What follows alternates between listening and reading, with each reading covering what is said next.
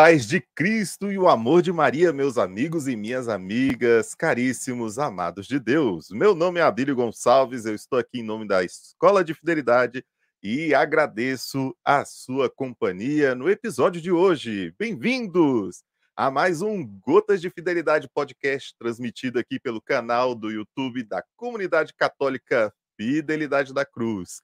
E eu já convido para que você curta esse vídeo, né, para divulgue também o link para toda a sua lista de transmissão.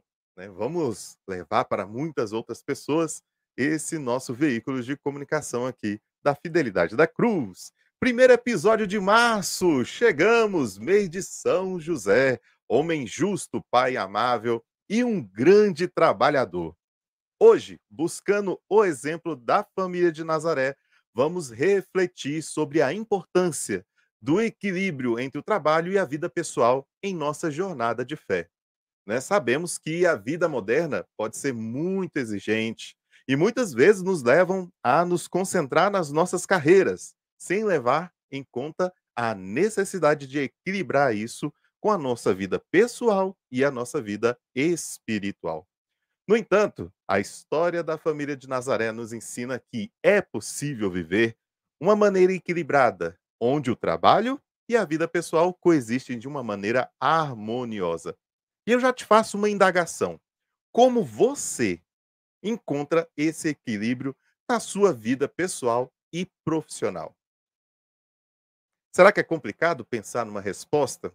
Eu creio que encontrar esse equilíbrio entre o trabalho e a vida é fundamental para nosso bem-estar físico, emocional e espiritual. Que tal dar uma olhada né, nessa jornada é, de alguém que sempre colocou Deus em primeiro lugar nessa busca pelo equilíbrio, né? sempre colocando o trabalho, a família, os compromissos pessoais nos devidos lugares. Essa é a família de Nazaré. Um exemplo maravilhoso dessa harmonia. E eles nos ensinam que é possível encontrar Deus em todas as tarefas diárias. Colocar o amor e a atenção em cada atividade que realizamos. Olha, embora que a Bíblia ela não nos forneça muitos detalhes sobre essa vida cotidiana que São José e a sua família eh, tiveram, podemos encontrar pelo menos um relato que sugere já esse equilíbrio saudável entre o seu trabalho e a vida pessoal. Nós vemos lá em Lucas, no capítulo 2, encontramos aquela história que Jesus, ainda um garoto, foi encontrado no Templo de Jerusalém. Ao retornarem para Nazaré, Maria e José perceberam que Jesus não estava com eles. Imagina o desespero, né?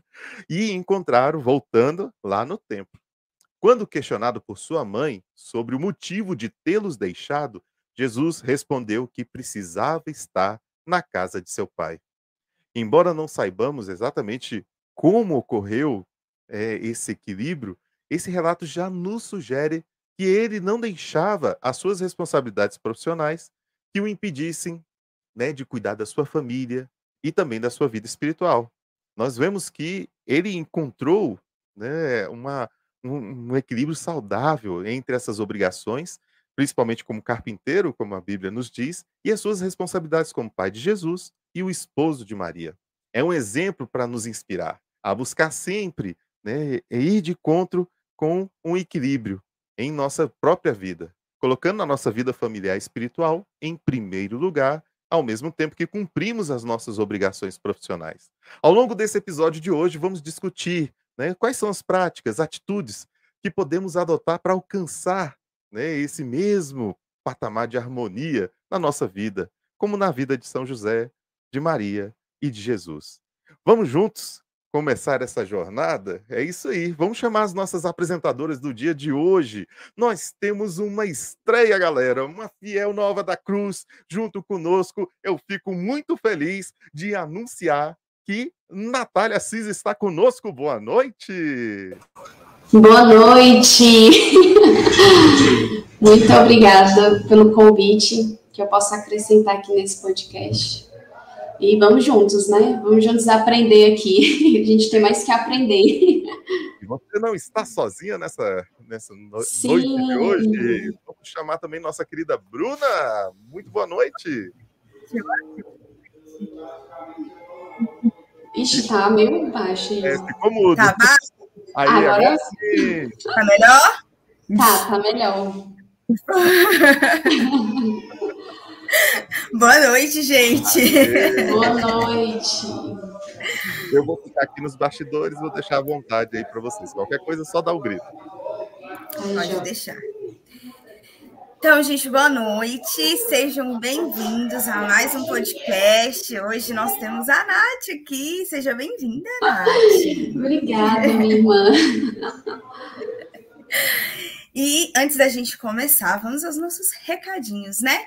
Então, pega esse link, gente, envia para aquela pessoa que você conhece, que você né, quer chamar para esse podcast. Aproveita que estamos aí no nosso inicinho, que ainda né, estamos, não chamamos ainda o nosso convidado, que é muito especial. Então, manda esse link para essa pessoa, manda na sua lista de transmissão, manda nas suas redes sociais, no seu WhatsApp, lá no seu status, no seu story, manda em todo lugar.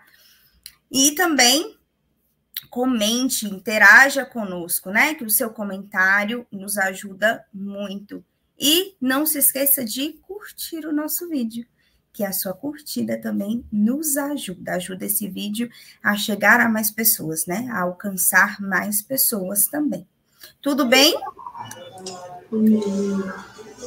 E como a Abílio falou, né? Iniciamos esse mês de março falando justamente sobre isso, né, Nath? Sobre este equilíbrio, né? Sobre a vida, sobre o equilíbrio entre a vida espiritual e a nossa vida, né? Do cotidiano, o trabalho que é necessário, né? E tem duas realidades aqui, né? Duas... Exatamente. E às vezes é tão difícil, né? A gente acha que fala, meu Deus, eu não vou dar conta, não vou dar conta. Então, como, como, né, equilibrar tudo isso? E hoje o nosso convidado vem justamente para nos ajudar com isso, né? A partilhar um pouco com a gente sobre a vida dele e a nos ajudar com tudo isso. Vamos chamar ele? Pode. Produção tem como rufar os tambores?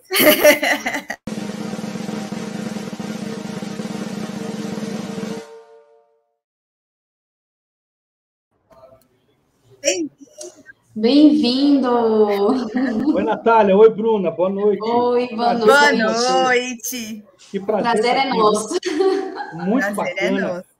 Muito obrigado pelo convite, viu? Que honra para mim estar aqui com vocês. Nossa, a honra é nossa. Confesso que eu estava um pouco nervosa. Tá, eu, eu também. Tanto é que eu trouxe até um pouquinho de Coca-Cola aqui, ó, só por meio litro aqui, ó. Aqui, ó. 500 gramas de Coca-Cola para acalmar. Nossa, olha, eu podia ter pensado Gramas nisso. Pois é. Calma, calma. Que bacana estar aqui, viu, com vocês. Que bom. Silvinho, se apresente para a gente, então. Quem é o Silvinho? Quem é você? Se apresenta um pouquinho para a gente. Bom, Silvinho é porque eu já fui um Silvinho há 50 anos atrás no berçário.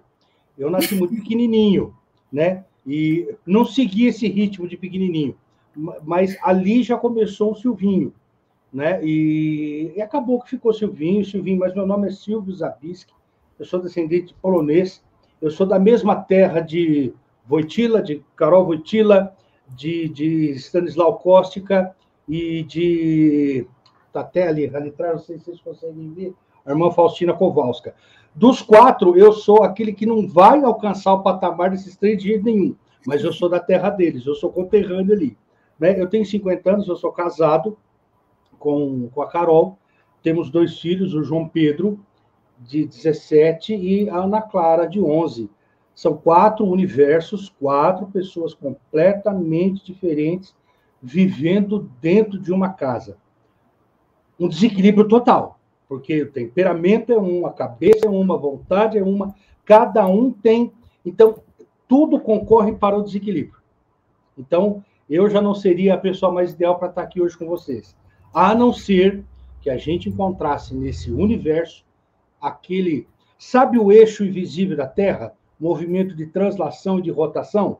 A Terra está presa por um eixo invisível essas quatro pessoas precisaram encontrar um eixo invisível, chamado Cristo. Ele nos ajudou nesse equilíbrio de família, de vida, e como vocês falaram aí, é trash, é loucura, mas é possível. Deus não erra, Deus pode tudo. E, e dediquei minha vida há 35 anos, eu sou missionário, eu vivo para isso, a minha esposa vive para isso, nós somos empresários, cada um tem a sua loja, tem a sua missão. A Carol tem o Mãos de Maria, que trabalha com catequese infantil. Eu tenho a Lifecast, que, é, que são os podcasts, as formações, e a Casa de Maria, que é a evangelização dos pais, para que a gente consiga tentar manter na relação familiar o equilíbrio chamado Filho de Maria, Jesus. Então, a minha missão, como vocês, é estar aqui na internet procurando o equilíbrio que Nossa Senhora e São José tiveram ali, dentro da casa deles. Gente, que, loucura, hein? e tenho já uma dúvida aqui. Dessas é. quatro pessoas, cada um tem um temperamento diferente também? É, se, se, se a gente parar, não para pensar naquele quadradinho que são quatro temperamentos, porque uhum. hoje já hoje já saiu disso, extrapolou isso. Mas se nós pegarmos esses quatro temperamentos, eu tenho, eu sou um colérico que gosta de compor para o passado, então eu sou melancólico. Eu sou casada com uma mineira fleumática, ou seja, a vida não anda. Mineiro é um baiano cansado, então minha vida não anda. O João Pedro tem uma pegada bastante assim, é, é, é, não diria só melancólico, mas ele lembra um pouquinho melancólico e, e Ana Clara é extremamente sanguínea, barraqueira. Ela ela potencializa tudo. Então, os mínimos detalhes para ela são grandes grandes problemas, né? São quatro vidas diferentes, quatro pessoas diferentes. No, no meu caso da Carol, são culturas diferentes. A cultura mineira ela é muito ímpar no Brasil e no mundo. Então tem uma peculiaridade. Eu sou muito mais assim, um cara que gosta de ficar em casa, sentado, vendo TV, tomando Coca-Cola. A Carol gosta de rua, de sair, de passear, de praia. Eu não posso ver praia porque eu não gosto do sol, eu gosto do frio, eu, eu tenho mágoas com o sol. Então, só nisso aí já dá um problema sério de relacionamento e um desequilíbrio muito grande, Lucas. A barra é pesada.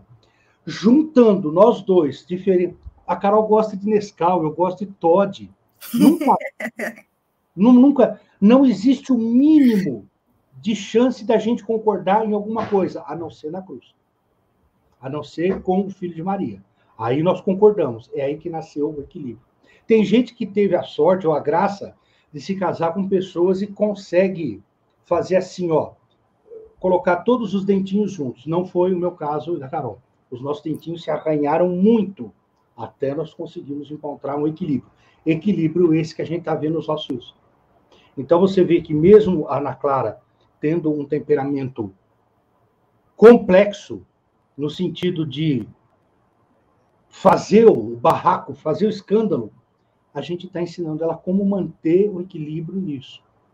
Então, a soma dos nossos machucados, meu e da Carol, compôs um equilíbrio maior na, na família mas são quatro pessoas diferentes. Eu sou muito mais emotivo. Eu sou o cara que escrevia bilhetinho de te amo para Carol. A Carol nunca falou te amo para mim, meu filho. Você, você entendeu? Então, vê que extremo, não é? Esse extremo está dando certo há quase 20 anos. Não porque nós somos bons, mas porque nós achamos o filho de Maria nesse meio, o equilíbrio total, né?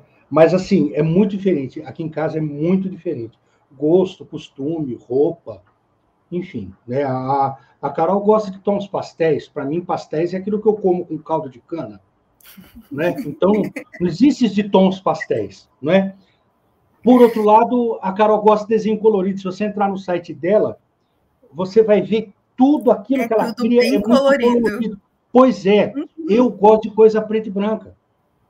Eu não, não gosto dessa exuberância. Você vê só, eu não, não gosto de tons pastéis mas eu é, é, parece que eu gosto da exuberância. E não, eu gosto daquela coisa muito mais calma, eu sou muito mais calmo, muito mais tranquilo, né? E eu espero as coisas acontecerem. A Carol é mais ansiosa. Então, tudo isso, meninas, acaba por colocar a nossa família em um constante perigo. A gente vive em um abismo de relacionamentos. Se não fosse a graça, eu não sei aonde nós estaríamos.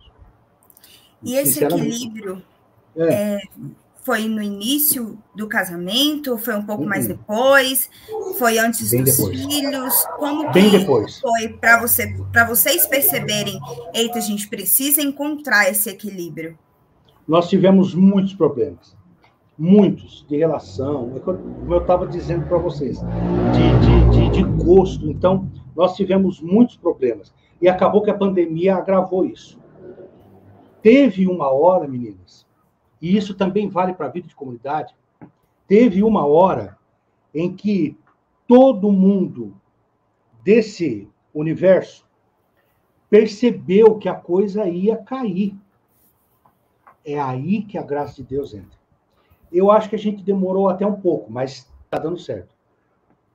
Mato, faltou um pouco de maturidade para a gente, porque o nosso chamado foi muito de comunidade. Então foi que aquele chamado 100% para Jesus. Não é que a gente se esqueceu de todo o resto, aqui não tinha mais tempo. Então, no meu caso da Carol, a gente se dedicou totalmente a isso. Mas aí chegaram os filhos. E com os filhos chegam as fraldas. E com as fraldas chegam as papinhas. E com as papinhas chegam as contas. E como que você paga a conta? Oração não paga a conta. Oração até te ajuda a criar e ter forças para pagar a conta. Mas não paga a conta. Foi nesse ponto que a gente começou a perceber que a gente tinha um certo desequilíbrio. O chamado foi errado? Não, a maturidade nossa não conseguiu responder ao que precisava. Mas hoje está dando certo, porque esse a crise, não sei se vocês sabem, mas a palavra crise, ela vem do verbo acrisolar, quer dizer, vai nascer alguma coisa nova. Alguma coisa vai ser cortada. Você entende isso depois que você fez o primeiro parto, se foi cesárea. É cortar o nenê quer nascer. Ele não está nem aí se a mãe quer ou não. Ele vai tomando espaço. E o primeiro órgão da mãe que se movimenta é o coração. Por isso que a mulher fica fatigada. O, o nenê está metendo o pé em todos os órgãos da mãe, porque ele quer espaço. É como Jesus. Ele quer espaço. E se eu não der espaço, pode causar um aborto. Então, o normal é dar espaço. É uma crise. O parto é uma crise.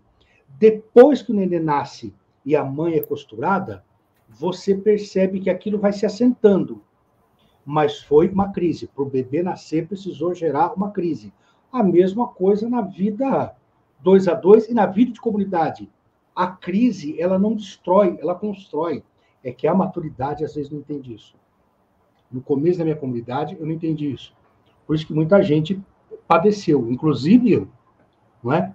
Porque eu não saquei que a crise é um processo e não uma finalização. Talvez uma finalização de um ciclo, mas jamais uma finalização da vida. Então, hoje eu posso dizer para você que a gente está caminhando para uma maturidade bacana. Como Deus não erra e cada um tem seu tempo, eu, eu não desconfio de Deus que, gente, que eu esteja no tempo certo. Mas é, é, esse equilíbrio veio da crise, não veio da graça só. Da graça que eu estou falando, meninas, é assim: a gente rezou e tudo aconteceu, porque também não funciona assim. Não, esse equilíbrio nosso veio dos problemas. A gente conseguiu extrair do problema uma graça muito grande. Falei demais, né? Não, que isso. Não, não. É, eu, enquanto você falava, eu lembrava do, da cena de, de São José, quando é, recebeu a notícia, né, que Maria está, é, estava grávida, né? E aí é aquela loucura, assim, né, de Desde não sei como se se dará e, e, e, tudo mais, mas vem a questão do, da intimidade com Deus, né, da confiança. Os dois é. tinham essa intimidade com Deus, né? É. E, e aí eu acho que é aí que é, as coisas se constroem, né? E se constroem juntos. E fala um Natália, sobre... desculpa cortar você, mas essa intimidade que você está falando eu não acredito em um equilíbrio completo. Uhum. Não, sinceramente, são eu eu tô, eu tô eu tô no alto da colina com 50 anos. Agora não sobe mais. Eu só desço. Isso faz parte da maturidade humana. Mas nesses 50 anos, eu nunca, eu, são 35 só de evangelização e lidando com famílias e com jovens, Eu não consegui encontrar pessoas equilibradas. Eu consigo encontrar pessoas agraciadas que conseguem lidar com o equilíbrio. Ó, vamos, vamos, vamos, uh, vamos pegar a palavra equilíbrio. Ela quer dizer estabilidade. Primeira coisa que a gente não tem. Vamos pensar em dinheiro. Não somos estáveis. Em algum momento nós vamos desequilibrar por causa de dívida. Então, não existe aquela pessoa que fala, ah, eu passo por esse mundo tranquilo. Não, você vai. Em um momento você não vai ter dinheiro e vai ficar preocupado, e essa preocupação vai te desequilibrar. Então, estabilidade não existe. Emocional, humano, não. Equilíbrio é a posição estável de um corpo. Bom, também já não dá, porque para dormir eu já me desestabilizo. E como é o meu inconsciente que está funcionando durante a noite, eu tenho sonhos que também me desequilibram. Bom, equilíbrio é a posição estável de um corpo sem oscilação ou desvio. Vamos falar de questão de pecado? Quem não desvia? Então, por esses e outros motivos, é que eu, é, eu, eu não estou batendo o martelo, eu estou só dando a minha opinião. Eu não aqui, acredito em pessoas equilibradas, eu acredito em pessoas é, loucas que conseguiram, na graça de Deus, um equilíbrio. Talvez por isso a devoção de Nossa Senhora do Equilíbrio, né? Conseguiram na graça e nessa intimidade que você falou, Nath, que eu acho imprescindível, você encontra o seu lugar de repouso, o seu lugar de cura interior, o seu lugar de é, é, é, guardar suas mágoas, e você leva isso para sua vida.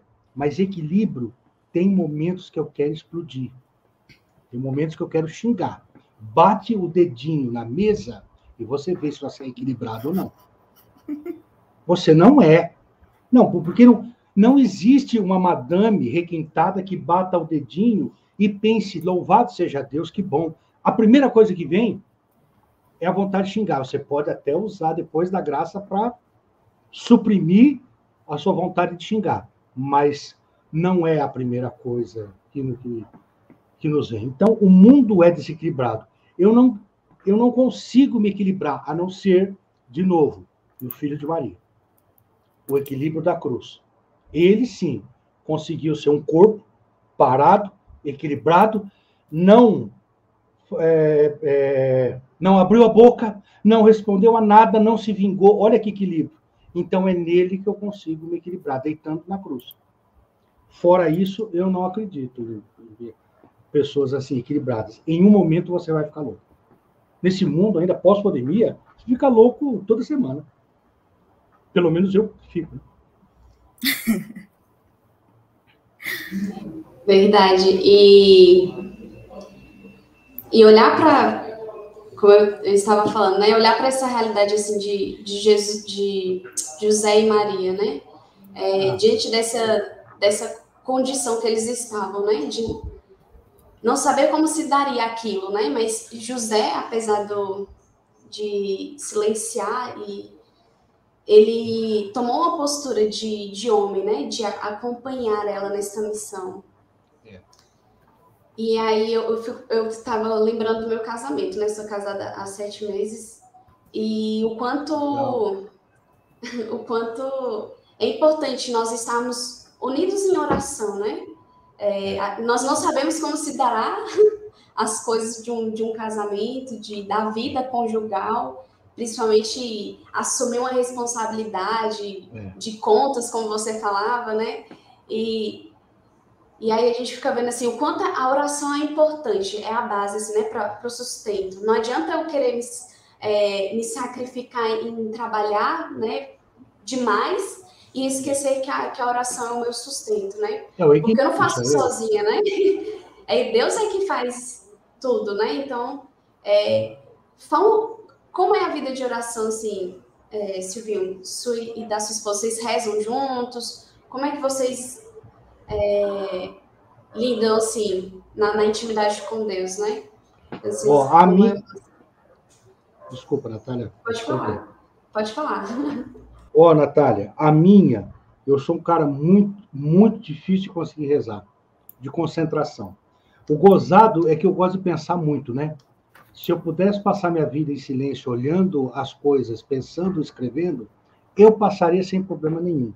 Eu não tenho problema com solidão, eu tenho problema com multidão. Então, a solidão ela é muito minha amiga. A, a, eu tenho três CDs católicos gravados. O primeiro CD católico que saiu no Brasil foi o meu, em 1989, bem na transição do CD para o vinil. É claro que se você, que se você pegar esse, esse CD, você não vai ver um moleque de oração. Você vai ver um moleque que está conhecendo Jesus ele quer mudar o mundo. E não, e não mudou. Mas no segundo e no terceiro CD, sobretudo no, no número 3, você vê que é um cara que consegue rezar de uma forma, é, como é que eu posso dizer?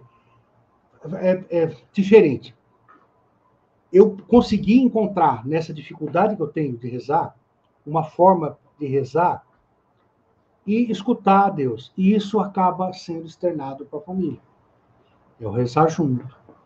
Como a Carol e eu fundamos uma comunidade, a nossa vida era rezar juntos. Então, para a gente, isso não é novidade nenhuma. Né? Mas aonde que eu percebi que a gente não tinha uma vida de oração? Nesse rezar juntos. Porque foi uma onda tão grande o rezar juntos que a gente se esqueceu de rezar junto. Você está me entendendo? O rezar junto em comunidade não é o mesmo que rezar junto em família. Aí que eu falo que a gente estava desequilibrado. A gente precisou recuperar tudo isso novo. Eu, depois de velho, barba branca, perceber que eu não estava fazendo de fato aquilo que eu devia fazer, como você falou, enquanto família de Nazaré. Hoje nós estamos é, é, conquistando coisas que eu poderia. Eu não sei a sua idade, Natália, mas eu deveria ter feito isso que você está fazendo hoje, lá atrás, no começo do nosso casamento e nós não fizemos, porque não deu tempo. Era tudo muito corrido. Hoje eu posso dizer para você que a gente está construindo isso de uma forma muito bonita e acaba envolvendo as crianças também. Mas assim, é uma vida normal, é uma, é uma rotina normal, nós rezamos juntos.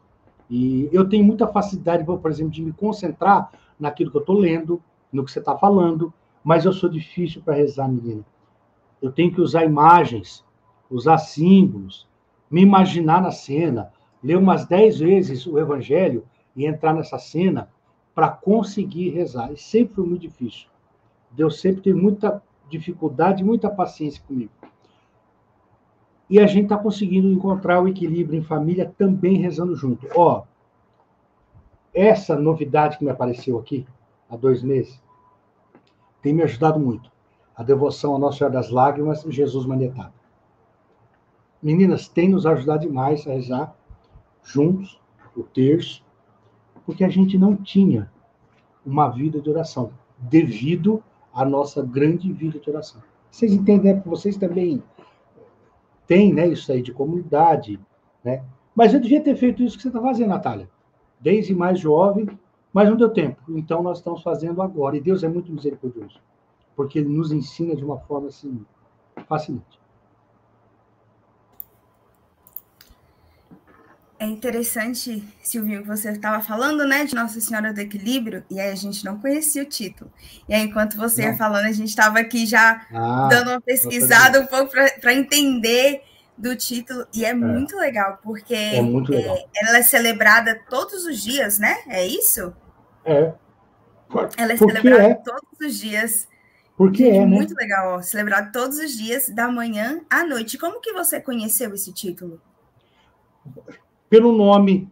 Eu tá, estava tocando em um encontro nacional da Renovação Carismática Católica em 2004, lá em Aparecida. Até que um padre chegou, um cara muito louco. Eu não conhecia aquele padre, mas a cena me marcou muito. Um outro rapaz foi pediu para tirar uma foto do padre. Quando ele foi tirar a foto do padre, o, o fotógrafo caiu para trás. Aquilo que eles chamavam de repouso no espírito. Falei, quem é esse padre? Aí eu, eu fui ver que era o padre Antonello. E toquei os dois dias para o padre Antonello. Ele citou, daquele jeito italiano dele, uma tal de Maria do Equilíbrio. Falei, gente, Maria do Equilíbrio, eu gostei do nome. E eu fui procurar e achei só uma oraçãozinha pequenininha. Se vocês procurarem, dar um Google aí, vocês vão ver. Não é uma grande oração, não tem uma novena, acho pelo menos a que eu, que eu conheça, não. Ou grandíssima, é uma oração pedindo equilíbrio entre a vida, a fé, o cotidiano, a família. 2004, 2005 foi que eu conheci, e até hoje, ô Bruna, até hoje, eu clamo para Nossa Senhora do Equilíbrio me ajudar nesse mundo. Nossa, isso é maravilhoso, né? Porque como você estava falando, Legal.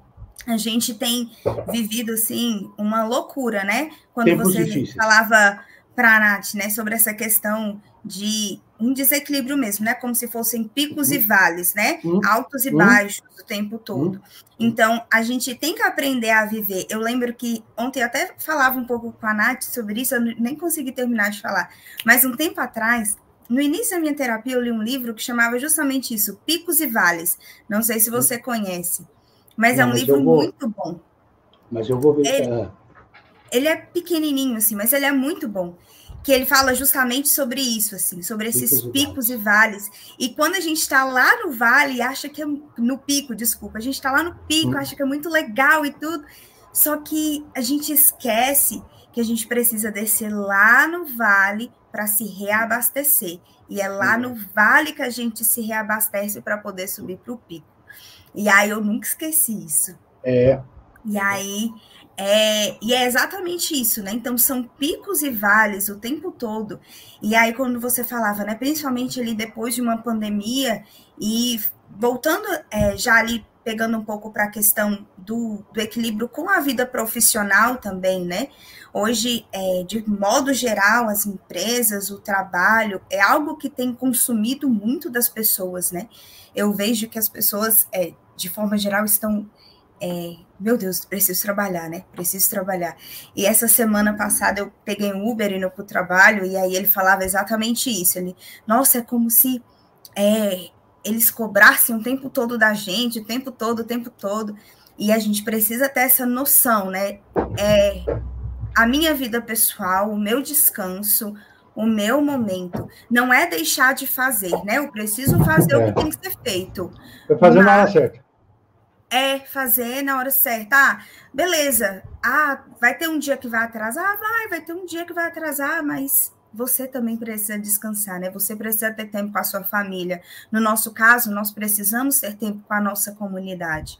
Então, e ontem nosso fundador falava isso também, né? A Aí, gente né? tem muita coisa, o Tai. É, a gente tem muita coisa para fazer. E ontem a gente estava em formação, então que nós estivéssemos lá na formação. E depois a gente fazia as outras coisas, né? É, é o. o, o é, a, talvez até pela minha experiência de vida, eu nunca tive problema com a maturidade. Porque foram tantas perdas, tantas mortes. Eu tive que ver tanta gente morrer, a começar pela minha irmã de 13 anos, com câncer. Eu estava com ela quando ela morreu. Eu estava tocando violão para ela. Eu era moleque, ali, jo, jovem, tinha 20 anos. E ela estava dando os últimos suspiros dela, ninguém mais estava no quarto da Beneficência Portuguesa, só eu. Então, meninas, a, a, o ver alguém morrer e passar por muita situação me deu uma certa facilidade para uma maturidade humana sobretudo na questão do sofrimento. Eu sei trabalhar o sofrimento com muita facilidade em mim. Eu sei dar sentido. É, mas eu tive um problema sério comigo de maturidade com relacionamento com as pessoas. Um colérico nunca pergunta o que as pessoas acham. O colérico sempre tem razão. Por ter uma, uma, um impulso de liderança, o colérico tem uma tendência a passar por cima das pessoas. E eu passei por cima de muita gente. Não, não foi um ato é, é, é, pensado, foi um instinto inconsciente ali, não é? Isso fez com que eu percebesse que eu era imaturo nas relações humanas. E quando você é imaturo nas relações humanas, você não sabe respeitar o tempo do outro. Você tem dificuldade, porque você acha que o outro tem o seu tempo, não é? Isso é muito ruim.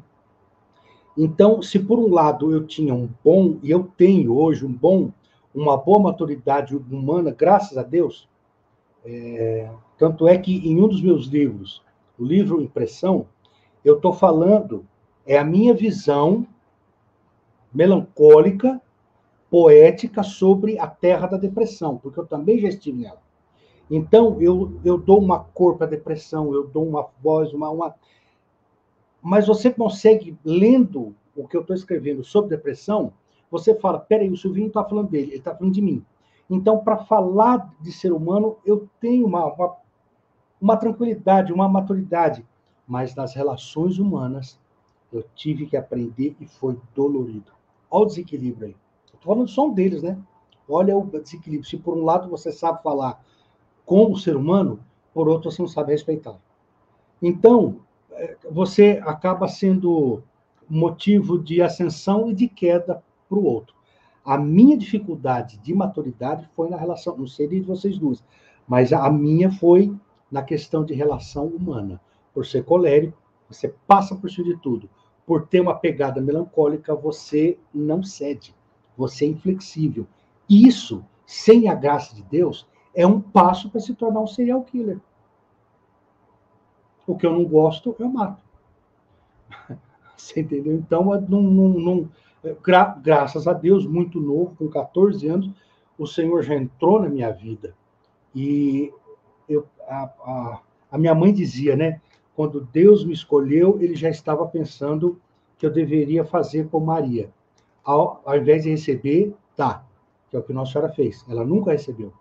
Nossa Senhora foi aquela que a mais agraciada e a que menos teve graça humana. No que ela disse sim, a desgraça Nossa Senhora já começou, já teve que fugir. Ela teve um parto, a gente tem direito, quando tem plano de saúde bom, até escolher o anestesista. Nossa Senhora não teve. O centro cirúrgico da Carol foi todo esterilizado. Nossa Senhora deu à luz no chiqueiro, no estábulo, completamente vulnerável a qualquer tipo de verme e germe. Então, Nossa Senhora, ela nessa vida não teve nada. Como é que ela conseguiu ser equilibrada? Então, eu, eu é, é, é, por ter esse, esse desequilíbrio nas relações humanas, eu percebia que isso era um grande problema. É claro que eu estou correndo atrás do prejuízo, e a gente corre mesmo, mas a graça de Deus tem, tem, tem hoje me assistido de uma forma fascinante de reconhecer os erros, de confessar quando for necessário e de retomar. Um colérico tem dificuldade de retomar, porque ele acha que passou, passou, ele, ele vai para frente. E às vezes você precisa retomar porque algumas coisas, ou fechar aqui alguns ciclos. Mas eu falo para caramba, meninas. Não, mas eu não falo mesmo. Eu falo muito. Tá aqui, ó. Aqui, ó. Se tocar violão, então, nós vamos parar a madrugada. Ah, eu já estava pensando aqui. já estava pensando aqui.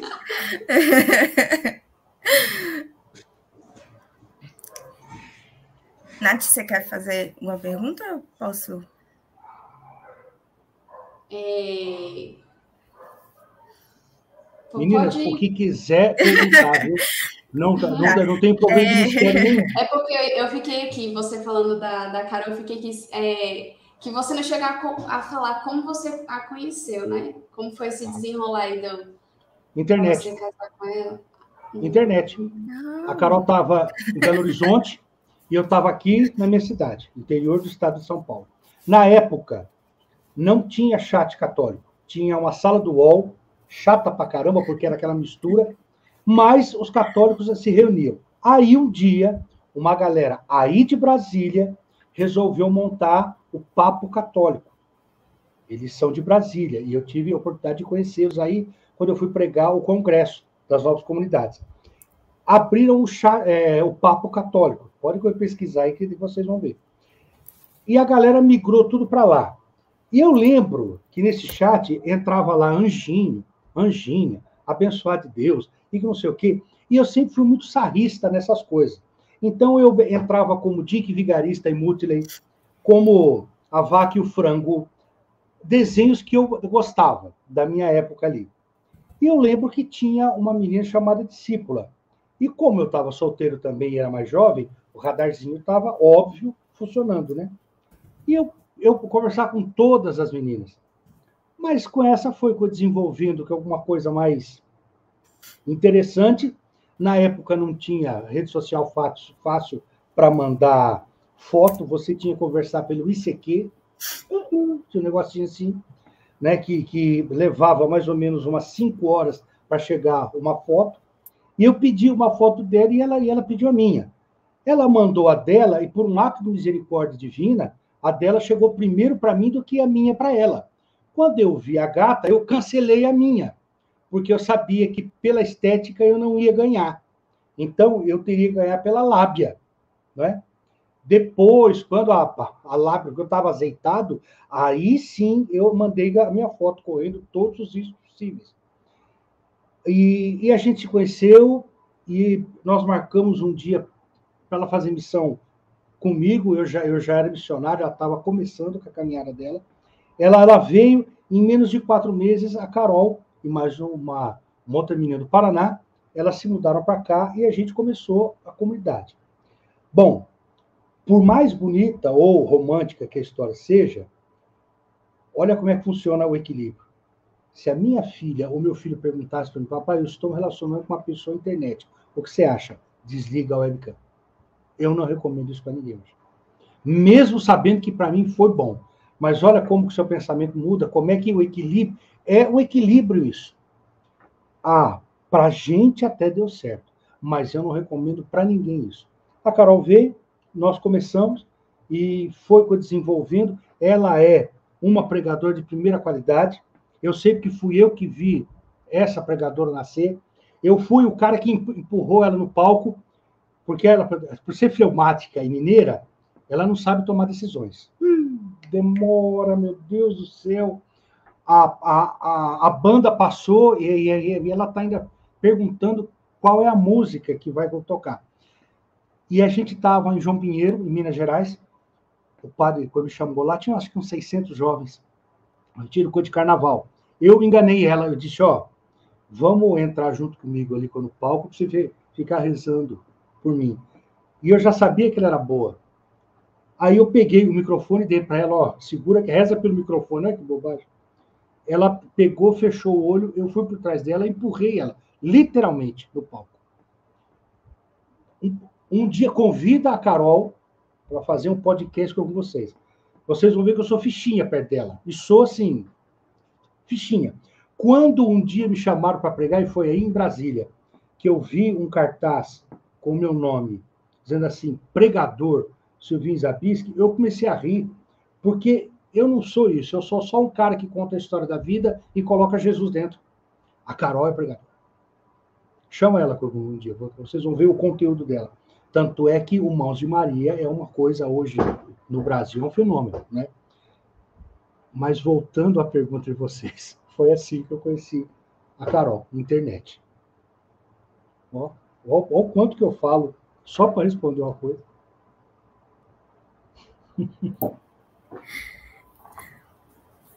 Mas e aí vocês é, se conheceram e aí já começou o já começou a, sair, o relacionamento. Já, já a, nós fomos ao bispo perguntar se ele liberaria é, um, um cara morando com duas meninas.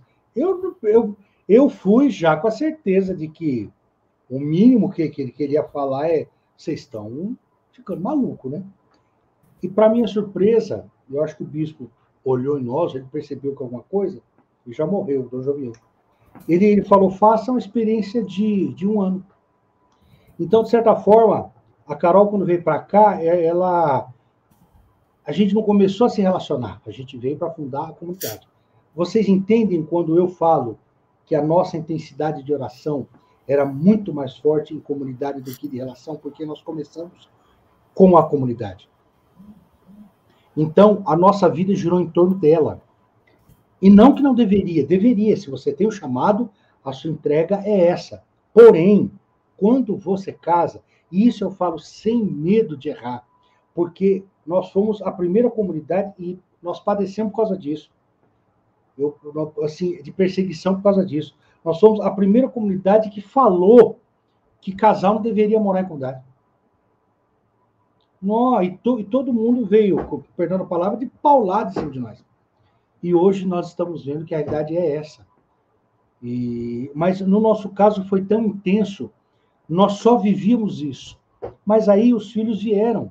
E a gente continua vivendo isso, mas tem uma hora, Natália, que, e aí que o equilíbrio entra, você tem que perceber que a minha comunidade, eu percebi isso, ela não é um sacramento. Meu casamento é. Então, a prioridade depois que se casa é o casamento. É claro que cada comunidade ela tem um jeito de levar, mas não tem jeito. Quando for preciso optar, você consegue equilibrar, né? É hora de servir. Há um tempo para cada coisa debaixo do céu, né? Eu preciso servir. E eu tenho certeza que o Tainan consegue lidar muito bem com isso, porque ele é casado e tem, e tem filho. E, e, ele tem um problema nas costas que poderia desequilibrá-lo de dor, né? E ele consegue ser. Tenho certeza que ele leva isso tranquilo. Mas no nosso caso foi muito difícil lidar. Foi pela dor completa, não, não, não, não teve amor em momento nenhum. Foi pela dor mesmo. Agora nós estamos vendo, através das obras e dos nossos dois filhos, o que esse calvário que a gente passou. E eu vou dizer para vocês que foi por falta de orientação também, tá? Porque nós não tínhamos na nossa região com que alguém que pudesse lidar com a situação. Tinha aqui uma comunidade fundada por um padre e 200 leigos. Você imagina um cara com duas meninas morando junto e um e o cara namora com uma delas ainda. Não, é no, no mínimo. E como falavam, daqui nove meses nós vamos ver esse chamado deles. E ó, nove meses passaram, os outros nove passaram. E nós não tivemos relação nenhuma. A gente segurou o tranco, aguentou, e não foi. Mas o nosso primeiro chamado não foi a relação entre nós. Não sei se vocês me entendem. Foi o chamado.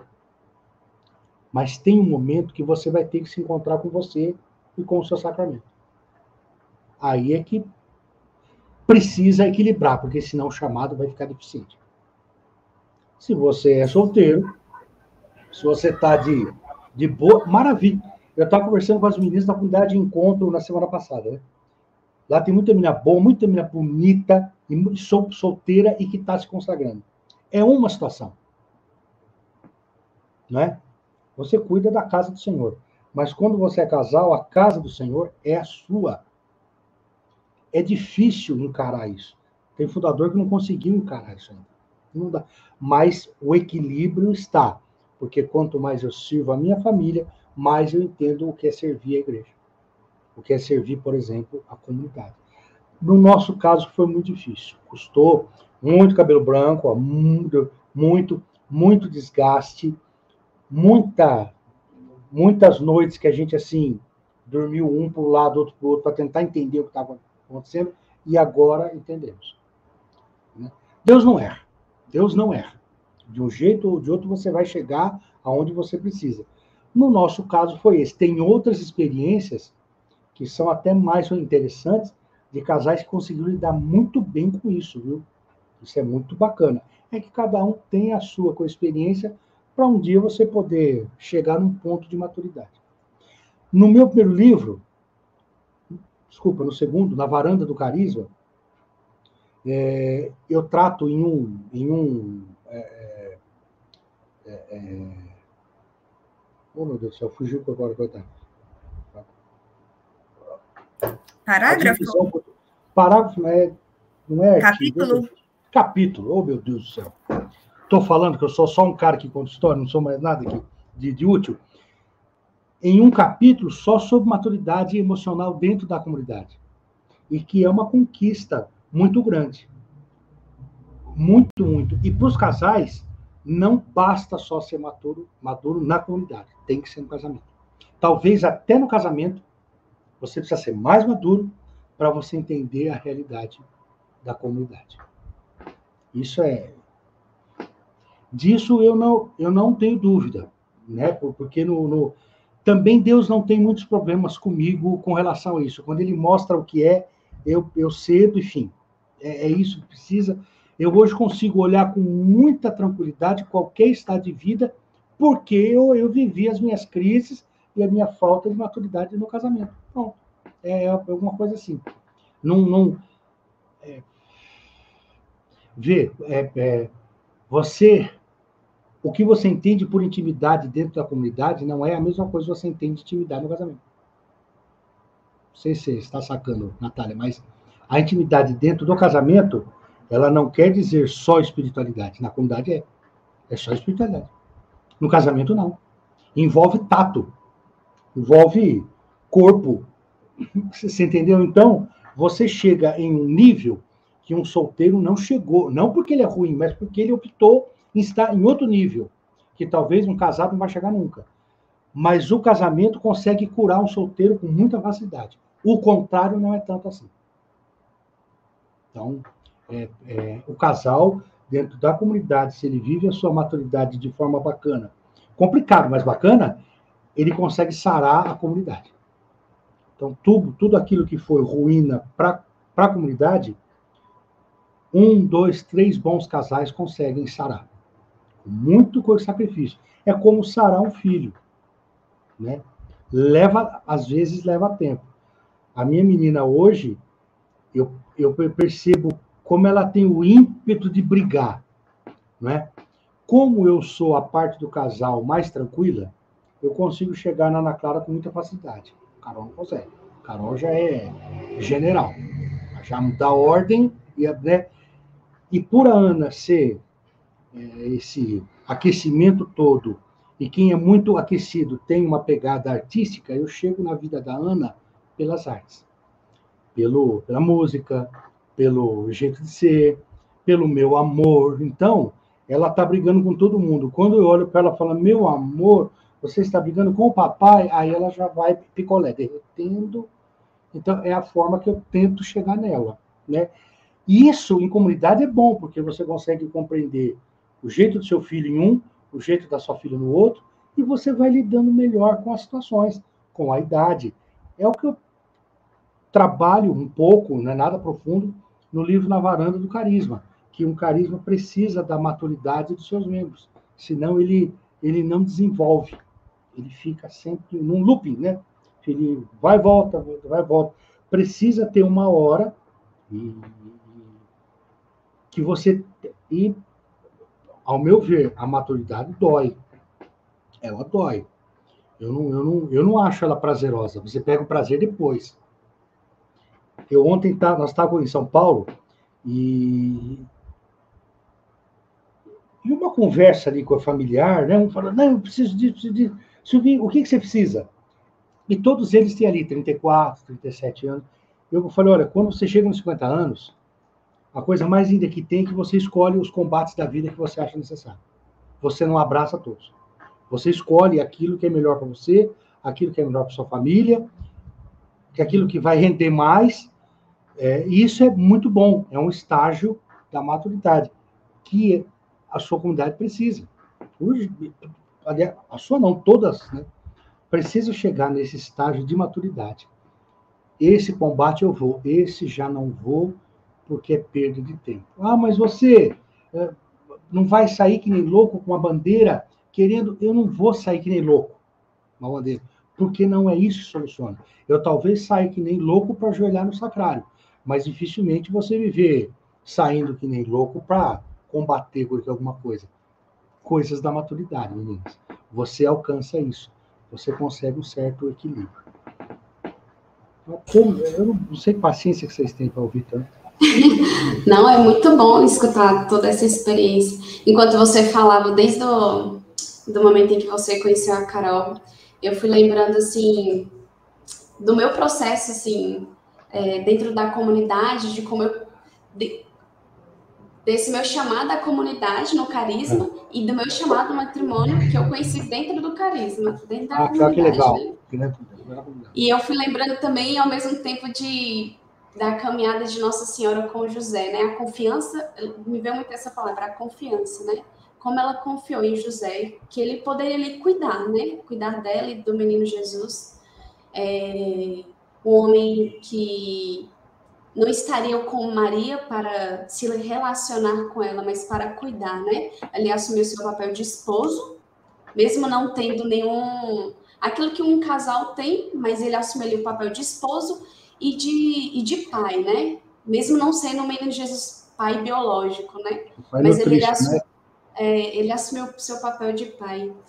E aí eu fui lembrando, assim, é, de quando eu entrei na comunidade, de todas as pessoas que já passaram na minha vida, e aí é, na comunidade eu fui curada na minha história, e eu conheci o meu esposo hoje, né, que é o Cássio, consagrado da comunidade, e o quanto foi cura para mim. É, porque me ajudou a ter, a confiar no homem, a saber que, que existe um homem que cuida, né? É, que existe um homem que, me, que pode me ajudar no meu crescimento espiritual, que pode me ajudar no meu amadurecimento, é, que é possível viver a castidade, que é possível é, caminhar juntos, né, na santidade.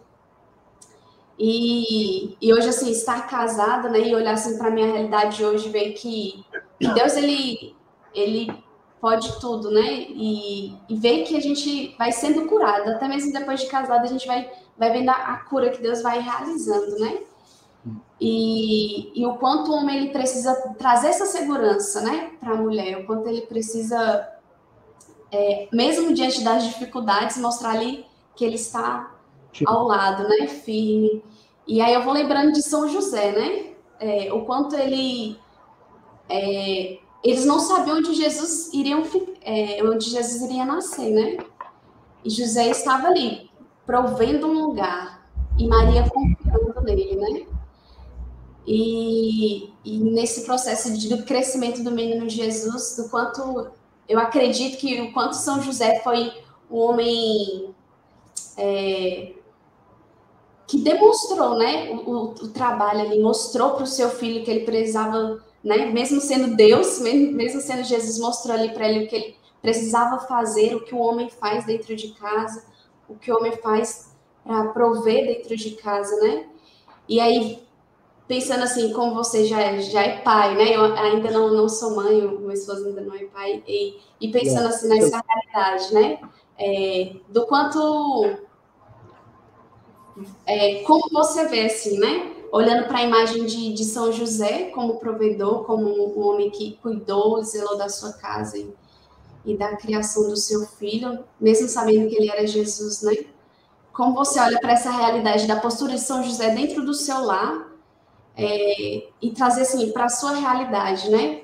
É, eu não sei se se São José é um você tem devoção a ele, mas muito, muito como você olha a história dele para a sua realidade hoje como pai, né? Da, da criação que você tem que dar ao seu filho, ainda mais nesse mundo doido que a gente vive. Tem, tem uma. É, tem a novena de São José que eu faço todo mês.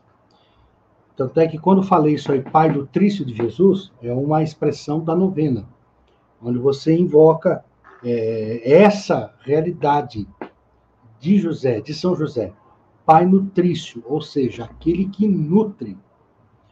A mãe nutre pelo organismo, desde quando está tá sendo gerado. Tanto é que os nutrientes passam pelo cordãozinho lá, pelo e chega na criança. O pai não tem é, é, essa. Não, a, não é a responsabilidade dele nutrir criança pelo organismo.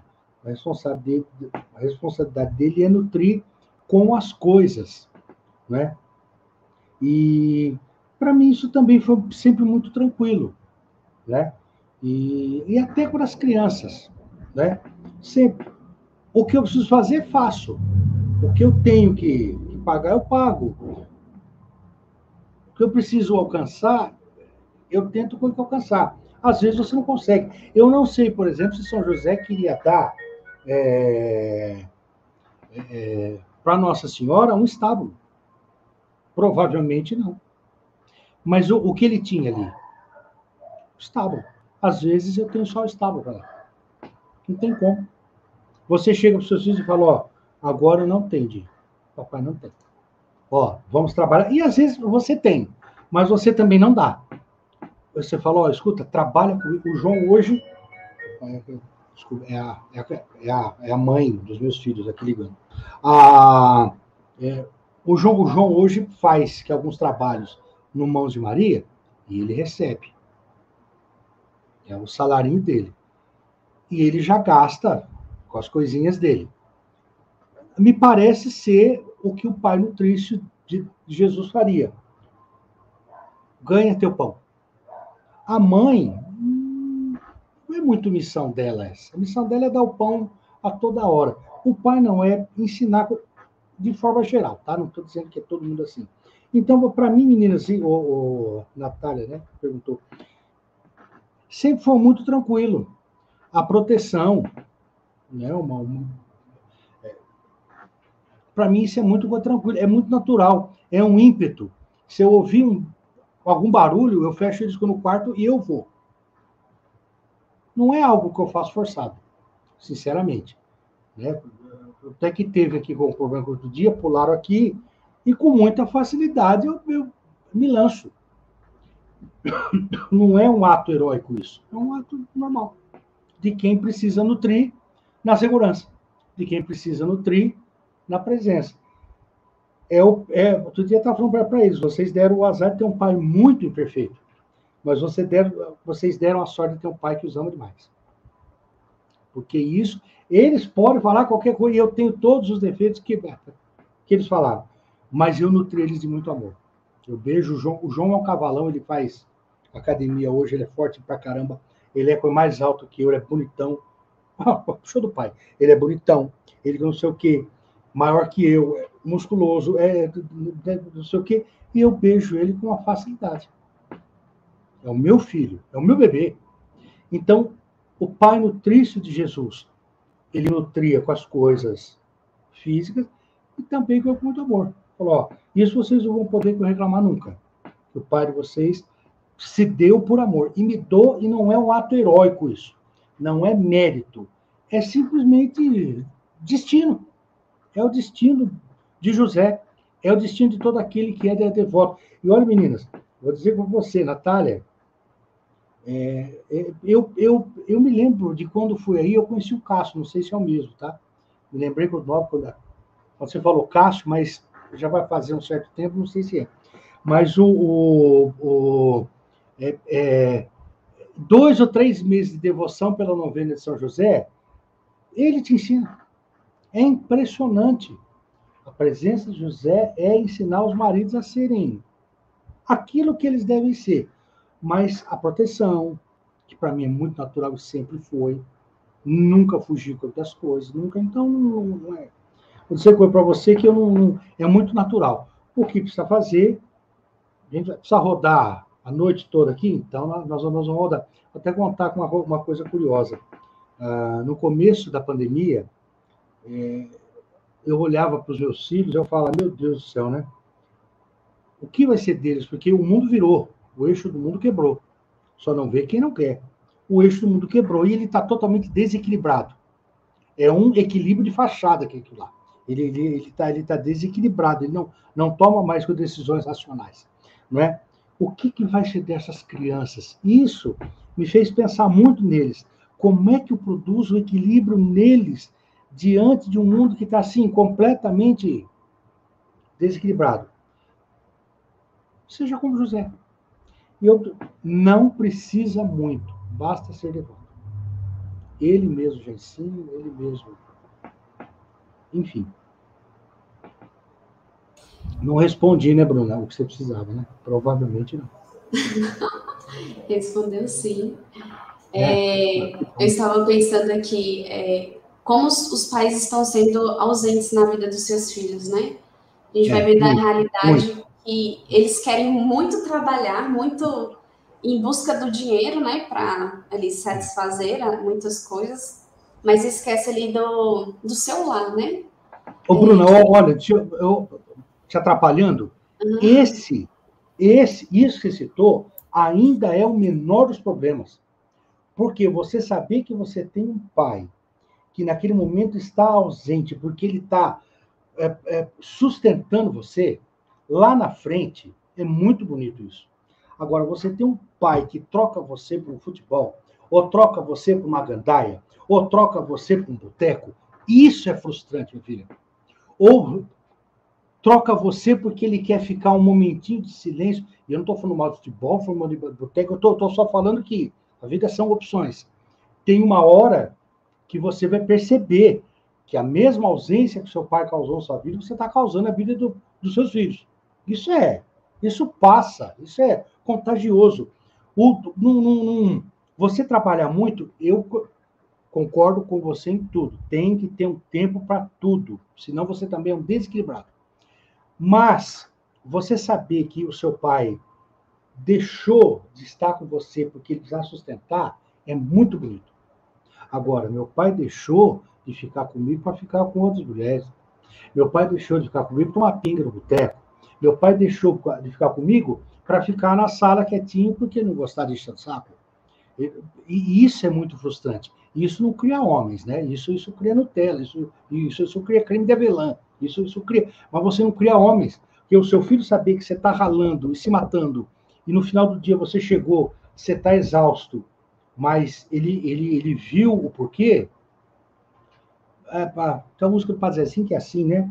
É, é, é, a, a, meus pais não tinham nem escola, nem de, todo dia, o ano inteiro, trabalhavam sem parar. Faltava tudo, mas a gente nem ligava. O importante não faltava, seu carinho e seu olhar. Né? Então, é, é, isso de ser louco por trabalhar, eu acho desequilibrado, mas é o menor dos problemas. Hoje em dia, é o menor dos problemas. Isso que você falou é, tem toda a verdade mesmo, assim. É, não só o trabalho, o excesso do trabalho, mas é, estar ausente tanto na, na, vida da sua esposa como na vida dos seus filhos, seja lá como for, né? Essa ausência. Você está em casa, você está em casa, mas está ausente. Está ausente, exato. E aí vai Sim. falhando na educação dos filhos, né? Ah, Os filhos não têm uma referência ali de, de pai. Não, é, não. Acaba que a mãe fica ali meio que. Precisa fazer isso aí. Né? Precisa fazer. Isso é e isso ruim. desequilibra também. Porque, olha, uma coisa é o pai morreu, a mãe ficou viúva e ela precisou ser pai e mãe ali junto. Isso é uma situação. A outra situação é você ter o pai, vai ser um goiaba, ser uma ameba. Tá parado ali. E, e não, não é nem questão de ser macho, ser. Não, não, não, não é isso.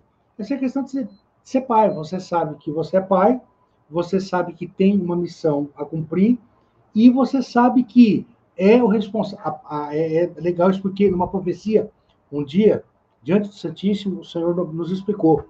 Ele disse assim: ó, a mãe vai tomar conta da parte interior de uma casa e o pai vai tomar conta da parte exterior de uma casa. Então, tenham isso em mente que vocês vão saber o que é ser pai e o que é ser mãe. É verdade.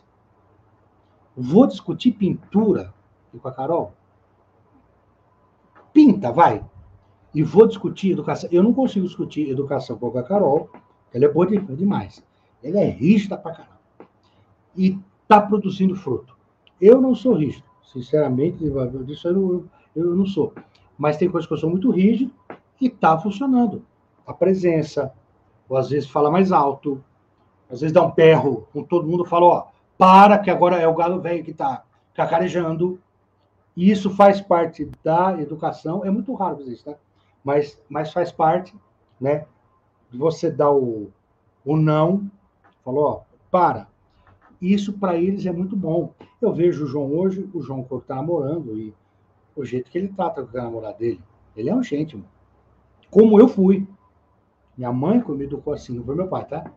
Minha mãe. Eu devo a minha mãe o que ela passava para mim, sempre respeito a mulher, sempre sei o quê. Então, para mim isso sempre foi muito tranquilo, né? E, e o João hoje é um gente, mano. E aí, outro dia, o rapaz olhou para a namorada dele e ele, ele veio falar: pai, vou socar a cara dele.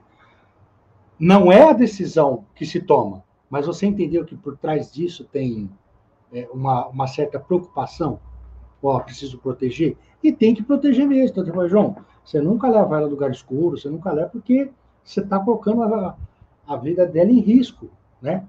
E a Ana, eu vejo muito isso, por exemplo, porque a Ana fala assim, papai, você vai levar a gente? Não, eu não posso hoje, filho. Ah, papai vai, é a questão da proteção. Se eu estou junto, a Ana está tranquila. Se eu não estou, ela é um pouquinho mais tensa. É bacana isso. Isso é, isso é, isso é muito bacana, porque o primeiro amor de uma menina é o seu pai. O primeiro homem da vida de uma mulher é o pai. Se ela tem uma referência do que é amor elevado, ela não vai admitir pegar nada menos que isso. Porque ela sabe o que é ser homem, sabe o que é ser marido e sabe o que é ser, ser pai. Tudo que é abaixo disso, ela não vai pegar. Você, você, você tem já. É, é, você não nivela por baixo o homem, você está liberando por cima. O primeiro amor da minha vida cuidava de mim. Como é que eu vou namorar uma porcaria que só quer aproveitar de mim? Não aceitar oh. qualquer coisa, né? Exatamente. Claro que não. E vice-versa também. É que nós estamos falando do pai, então, é, é, e isso, isso é muito legal, porque é, é, você marca presença, a menina tem uma certa referência do que é homem. Pera, o filho pródigo, na casa do meu pai não era assim. Entendeu? O, o uma curiosidade. O, a criança, ela precisa ter um ponto dentro de casa, Natália já já vai ter filhos, precisa ter um ponto dentro de casa que é o ponto da volta, do retorno dela. Ela sabe que ela pode sair, mas ela tem um abrigo, tem uma segurança. Isso é todos os jovens. Depois que a gente casa, esse ponto precisa desaparecer. Se eu, todo problema que tiver eu for voltar para casa da minha mamãe, é complicado. Mas enquanto jovem, você tem que ter o ponto de equilíbrio ali. Bom, uma vez tendo ponto de equilíbrio, você sabe qual é o seu retorno. Tudo o que acontecer externamente não influencia tanto, porque você sabe que tem um ninho seguro ali. Isso é o ponto do retorno do filho pródigo. Quando ele diz assim: na casa do meu pai não é assim. Por mais que ele tenha errado, ele tinha consciência de quem era o pai. Por mais bobagem que ele tinha feito, ele, ele sabia que naquele ponto. Que, que eu estou dizendo, o ponto é assim: ó, a criança precisa ter o quartinho dela, que seja o mais velhinho é dela, a caminha dela, a bonequinha dela, o carrinho dele, que isso vai mudando, claro. O tapete dele, ó, esse é o meu relógio, essa é a minha caneta, é, esse é não sei o quê. Então ela, ela vai ver, tem que aquela referência dentro de casa, é meu. No momento que ele perde o chão fora, ele sabe em quem ele pode voltar. É o que o filho pródigo fez. Na casa do papai não é assim. Não, é muito diferente. O papai não pode não ser o melhor de todos, mas ele me protegia, mas ele me orientava. E ó, eu, te, eu, eu tenho uma graça que meu pai não teve e que muitos pais acho que não têm, que é um filho querer conversar com o pai. O meu quer. Então, de vez em quando é que a gente deita na cama, eu e ele na minha cama, a gente fala sexo, drogas e rock and roll. Fala, numa tranquilidade, fala não sei o que, isso, isso para o pai, você saber que o seu filho quer, é muito bacana. Sabe, você fala, gente, é, é, é, olhar o brilho do olho da sua filha quando, quando vê você, você pode ser o pior cara do mundo. Se uma garotinha brilhar o olho para você, você se sente o melhor de todos. Você tirar do brilho da, do, do olho da sua filha um brilho quando te vê, eu não preciso mais nada. Eu vejo esse brilho todo dia. Sabe o que é você viajar e os seus filhos te ligarem quando você volta? Eu nunca fiz isso, meu pai. Quando ele viajava, era um alívio. Porque era só briga, era só não sei o quê. Eu viajo, os dois ligam. A Ana, quando, quando era pequenininha, não podia falar a palavra barata porque ela ficava desesperada. Então, nós chamávamos, barata, nós chamávamos de cucaracha. Eu estava em um retiro com o padre Paulo, não era com qualquer padre, era com o padre Paulo. O celular toca no meio do, do retiro, ela, ela tinha o que, acho que quatro aninhos, falou assim, papai, você não está aqui para me salvar da cucaracha. Você sabe o que é isso? Você, você sabe que eu fui, você fala, gente, eu vou mandar minha filha plantar batata. Ela ela ela tá só me revelando que eu sou um cara necessário para matar uma porcaria de uma barata. Isso, para um coração de um pai, é uma coisa fascinante. Da música. Vira poesia, vira texto. Você escreve um livro com, com isso.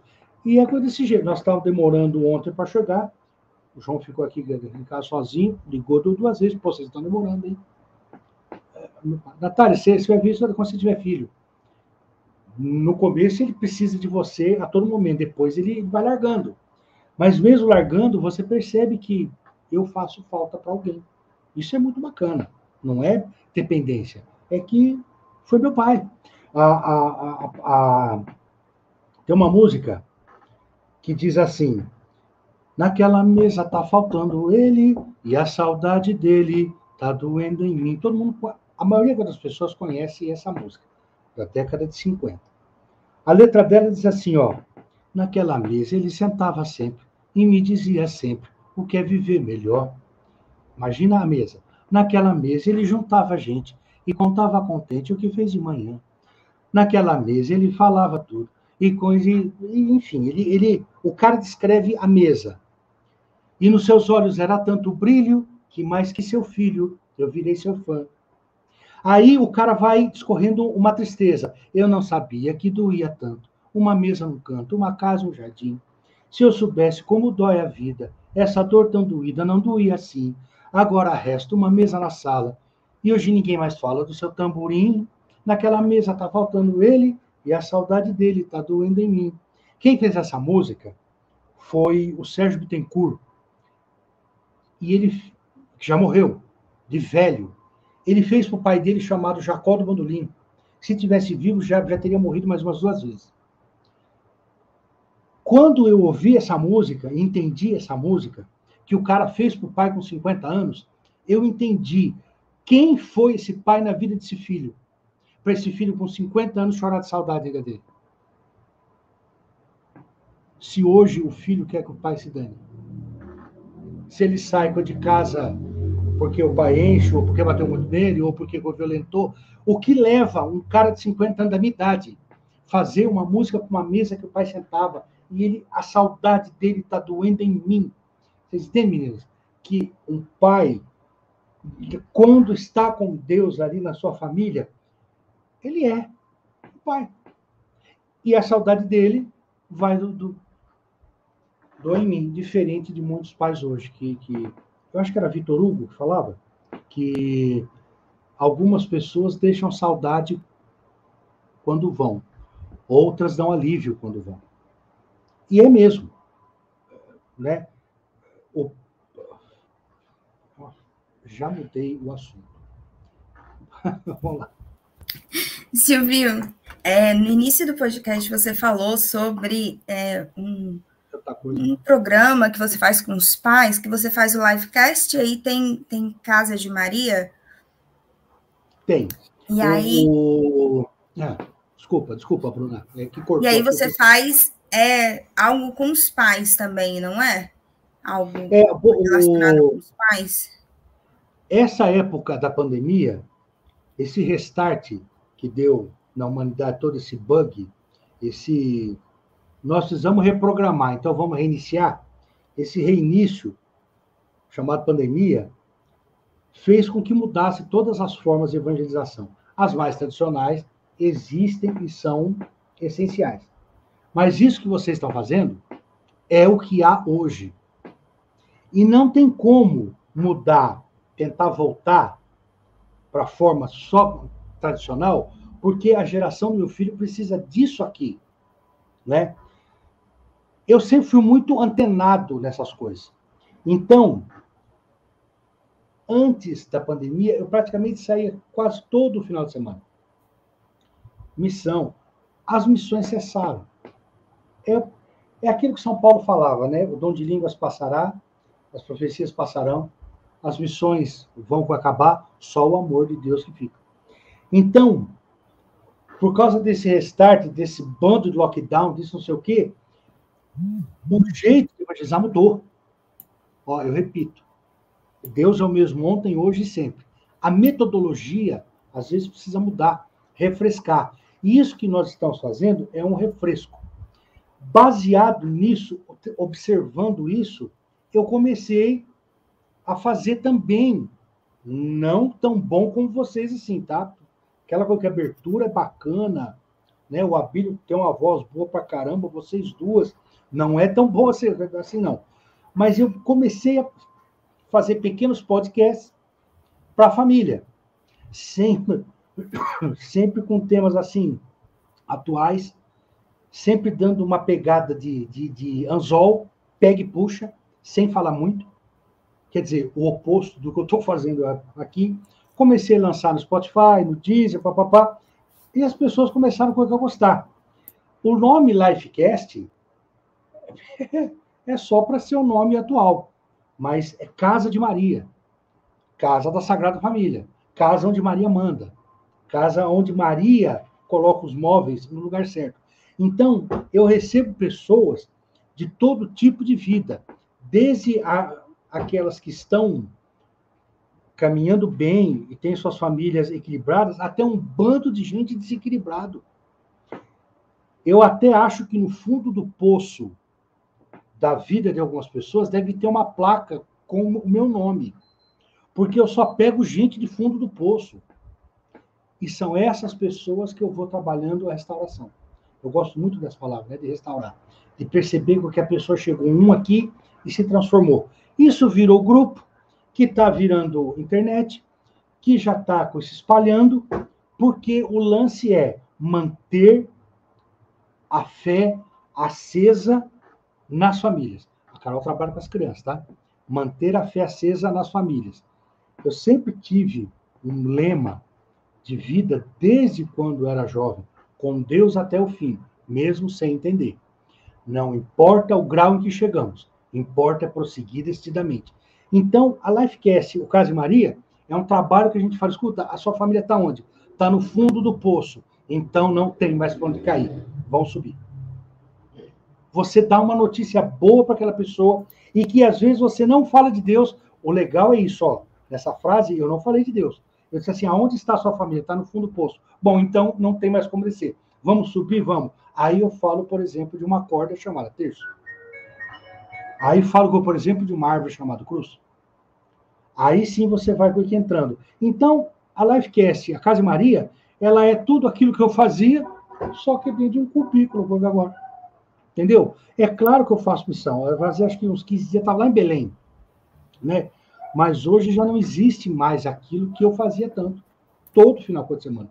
Tanto é que eu acho que eu tive aqui no Brasília umas duas ou três vezes, não mais, umas cinco ou seis vezes, em várias comunidades.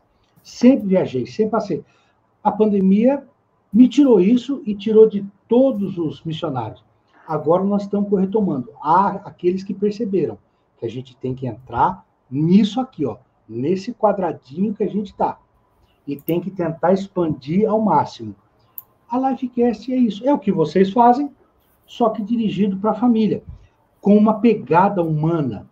Porque eu, eu, eu, eu é, como eu sempre gostei de temas humanos, tentar entender é, o homem pelo ponto de vista de Deus, como que ele compreenderia que aquela pessoa, como ele julgaria, eu gosto muito disso. Então, tem essa pegada de receber a pessoa e tentar mostrar para ela que é, é, inteiros ou em pedaços, nós temos que chegar até o fim dessa jornada. Então, não é grande novidade, não é uma maravilha, é só a mesma missão que eu fazia quando é um retiro, quando é uma formação, quando é, é a mesma coisa que eu dava quando eu fazia com retiros, só que agora o formato mudou um pouco.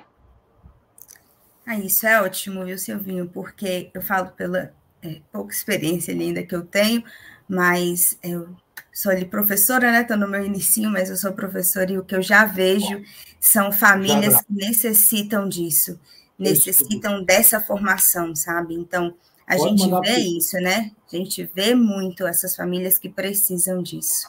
E a gente já está nesse nosso finalzinho, né, do podcast. Oi, Ana! Deixa eu apresentar. Ah, Ana, ela está falando oi, oi, Ana, olha aqui, ó.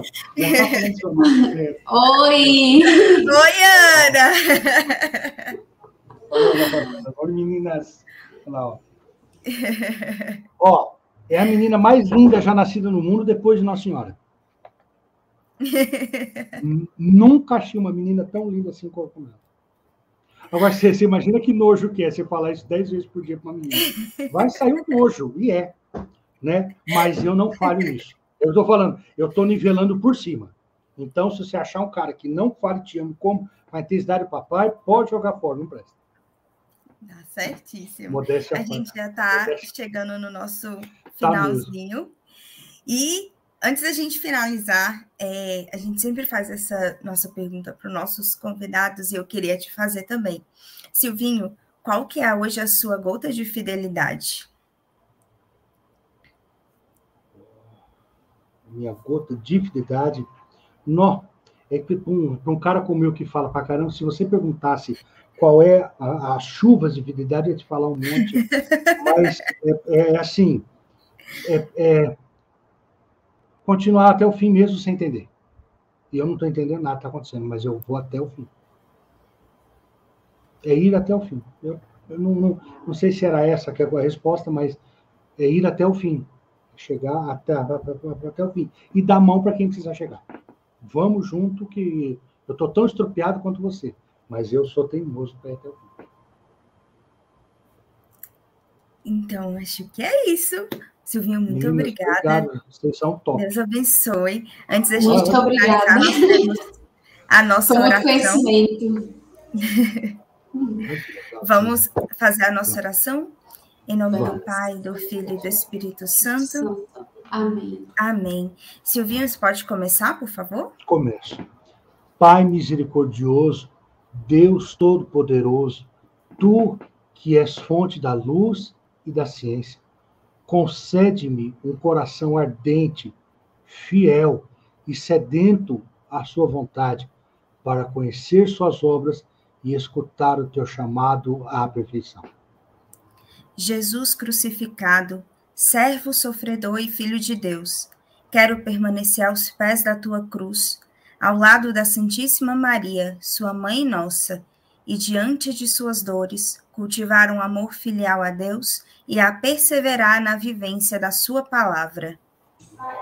Espírito Santo de Deus, fiel consolador dos aflitos, derramai seus dons durante minha caminhada evangélica e fortaleça minha decisão de prosseguir com coragem ao encontro dos sofredores e pequenos, anunciando o evangelho com alegria Ó Santíssima Trindade, indivisível Trindade, ó Santíssima indivisível Trindade, que é essencialmente dom de si, é amor na sua realidade original e infinita. Fortaleça, fortaleça-nos a testemunhar e viver a comunhão à sua imagem e semelhança. Nossa Senhora das Dores, rogai, rogai por nós. São Tomás de Aquino, rogai por nós. São João, apóstolo e evangelista, rogai pela comunidade católica Fidelidade da Cruz, por todos da escola de fidelidade pelo mundo inteiro. Amém. Amém. Silvinho, muito obrigada. Obrigado a vocês. Deus abençoe, Deus abençoe. Muito obrigada, muito foi ótimo. Obrigada Obrigado. por tudo. Não deu, te... não deu tempo de cantar uma música, mas vamos marcar um próximo. É, né? ah, é um perigo, é um perigo. Coca-Cola Aqui, violão. Vamos Pô, marcar um pode próximo. Pode contar comigo sempre. Deus abençoe, viu? Dá um abraço e é isso por hoje. para mim. Pode deixar. Pode deixar. Gosto muito dele porque ele foi o único, o único, olha que eu tenho 35 anos de de, de idas e vindas. Ele foi o único que saiu da cama dele, na comunidade, para que eu pudesse dormir e ele, ele dormiu no chão. Vocês não sabiam disso, mas ele, ele já fez isso. Não. É. É, ele, eu, eu gosto muito dele. Tenho muito carinho por ele. Apesar de não gostar de mim, eu, eu adoro ele. Então é isso, gente. É, Quarta-feira, nosso podcast vai estar disponível também nos streamings de áudio, Spotify, Deezer e todos os outros. E se você conhece alguém que queira escutar este podcast, que você acha que precise, mande esse link também que vai ficar aqui gravado. E é isso. Nós nos vemos segunda-feira que vem, às 8 horas da noite. Fiquem com Deus. Tchau. Amém. Valeu, Tchau. meninas. Obrigado, tá? Vocês são todos. Nós que agradecemos. Ciao.